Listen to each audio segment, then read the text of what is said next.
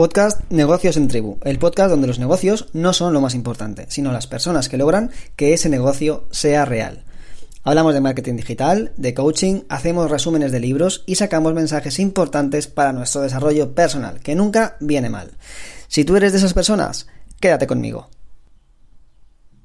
Además, ahora por ser oyente de este podcast tienes un 20% de descuento con Rayola Networks, que es sin duda el mejor alojamiento para tu web. Te dejo el enlace del cupón descuento en la descripción del capítulo. Capítulo 42, resumen del libro Tu mejor versión.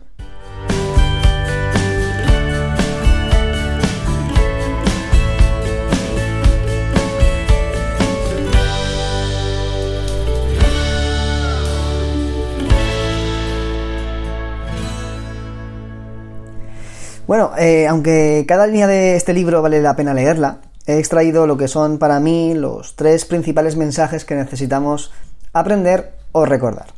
El primero de ellos es eh, que no te preocupes si no has aprendido a cómo alcanzar tu máximo potencial, eh, porque puedes empezar a hacerlo ahora mismo. El segundo, que utilices el poder de la honestidad como tu mejor arma para vencer tus miedos.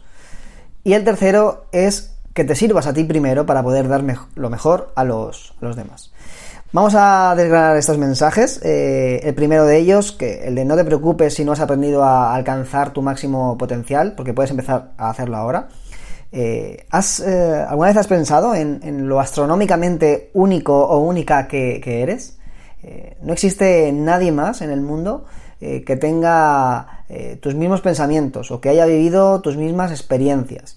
Entonces, ¿por qué nadie nos enseña a utilizar eso para sacar nuestro máximo potencial?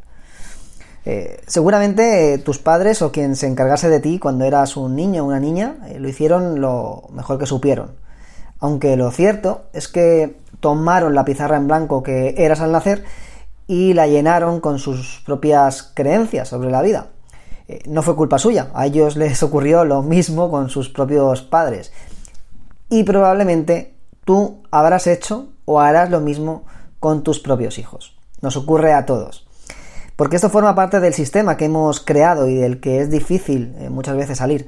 En el libro eh, que resumí eh, anteriormente, el, que, el, libro de los cuatro acuerdos, a este punto lo llaman domesticación, y es algo pues, que vale la pena también leer, o bueno, yo te invito a que vayas al, resumen a, que lo leas o que lo escuches en el podcast, porque mm, es, interesante, ¿no? Como, este libro nos cuenta cómo estamos domesticados de, alguna forma mm, para vivir una. Para, seguir una línea que, con la que quizá no estamos del todo de acuerdo. Pero bueno, vamos a centrarnos en, este, en este libro. Y como decía, pues una vez de lo que nos ocurre es esto, ¿no? Que nuestros propios padres no nos, eh, nos han llenado de sus propios miedos o sus propias creencias. Al llegar a la escuela las cosas empeoran porque no tenemos eh, un plan de enseñanza que esté adaptada a encontrar y conectarse con todo el potencial que tú tienes. Porque al final eh, existen dos versiones de, ti mismo, de ti misma. Una versión positiva y una versión negativa. Y es muy bueno el, aprender a ser consciente de cuál de esas dos versiones eh, tiene mayor control de tus pensamientos y de tus acciones. Porque evidentemente el objetivo es el que te alíes siempre que puedas con, tu mejor versión, ¿no? Y dar siempre lo mejor de ti mismo. Pero para eso necesitas tener esa conciencia de cuál de esas dos versiones es la que está más impregnada en tu vida. Bueno, el segundo mensaje es el que utilices el poder de tu honestidad como el mejor eh, arma o el mejor aliado para vencer tus miedos. Porque al final vas a tener que vencer obstáculos en tu viaje para alcanzar tu máximo potencial, es evidente. Y el mayor de todos eh, esos obstáculos es el miedo.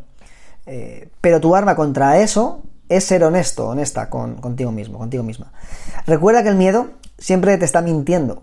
Cuando dice que no eres lo suficientemente bueno, que no puedes hacer alguna cosa en concreta, pues eh, realmente mm, no es verdad. A no ser que sea algo irreal, irreal o, inalcanzable, ¿no? estamos hablando de esos miedos que nos paralizan, pero que realmente solo existen en nuestra mente pero que de alguna forma son sentimientos reales, que, te hacen perder el tiempo y, de alguna forma te hacen vivir tu vida al 50%, sin darte la oportunidad de dar lo mejor de ti y experimentar lo que ocurre cuando vences ese miedo. Una frase de Mark Twain que, me encanta y que describe perfectamente lo que, lo que suele ocurrirnos con los miedos es esta. He tenido miles de problemas en mi vida y la mayoría de ellos nunca sucedieron en realidad. Entonces, sabiendo esto, considero importante que lo primero que hagas sea identificar realmente qué es lo que te da miedo, que seas honesto, honesta eh, contigo y que le pongas nombre y apellido a aquello que te paraliza.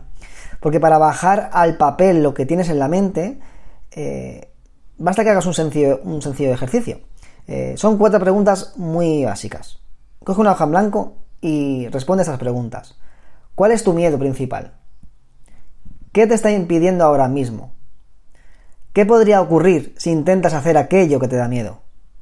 ¿Y qué podría ocurrir si no lo intentas? Con estas cuatro respuestas vas a obtener eh, claridad eh, en tu mensaje, ¿no? Y tener la perspectiva suficiente para poder abordar, ¿no? Aquello que te está paralizando. Bueno, y vamos con el tercer y último mensaje del libro, que es el de sírvete a ti primero para poder dar lo mejor a los demás. Eh, servir a otras personas y ser útil para tus amigos, tu familia e incluso para desconocidos es una uh, acción o es un elemento importante para alcanzar tu máximo potencial. De eso no hay duda. Aunque no puedes lograrlo de manera efectiva si antes no estás eh, satisfaciendo tus propias necesidades. Si no te centras en ti primero, no vas a poder tener ni la energía, ni la motivación, ni la claridad suficiente como para poder ayudar a otras personas. Con esto me viene a la cabeza el ejemplo de las mascarillas de oxígeno del avión. En las medidas de seguridad durante el vuelo, siempre nos recuerdan que antes de poner la mascarilla a otra persona, debemos asegurarnos de tenerla nuestra perfectamente puesta. Y esto me parece una metáfora estupenda para lo que estamos hablando. Yo te propongo algunos hábitos que puedes empezar a hacer ya, que puedes implementar desde hoy en, tu vida para que te pongas en el centro y que te sirvas a ti primero antes de servir a los demás. Dedícate tiempo para ti a solas, pequeños espacios de, tiempo en el día que estés contigo misma, contigo mismo, sin pensamientos eh, que te frustren y que te estresen. Es decir, un tiempo para ti. Eh, encuentra un momento para la respiración consciente o la meditación, lo que te haga falta, ¿no? Es decir, estar eh, concentrada en, tu cuerpo, concentrado en tu cuerpo. intenta llevar una alimentación equilibrada. intenta realizar también ejercicio de manera habitual. No hace falta que hagas, eh, que escales los 8000. eh, basta que, hagas ejercicio, que, tengas el cuerpo en movimiento. Eh, respeta tu descanso, tanto en horas como en calidad de sueño. Y si no la tienes ya, búscate una actividad o un hobby que te permita despejar tu mente de manera frecuente. Si no cumples estos pequeños hábitos que al final eh, dependen de ti, es muy difícil que puedas dar lo mejor eh, para, a los demás. Entonces, eh, dale una vuelta a esto y busca los momentos necesarios para dar el 100% de ti. Bueno, yo me despido de este capítulo. Recuerda que en la descripción del capítulo eh, tienes los, bueno, tienes el, el, enlace para poder comprar este libro si lo quieres comprar a través de Amazon. Y también te dejo el enlace de la, del descuento para tu alojamiento web si es que lo necesitas. Yo te mando un abrazo y como siempre disfruta de la vida.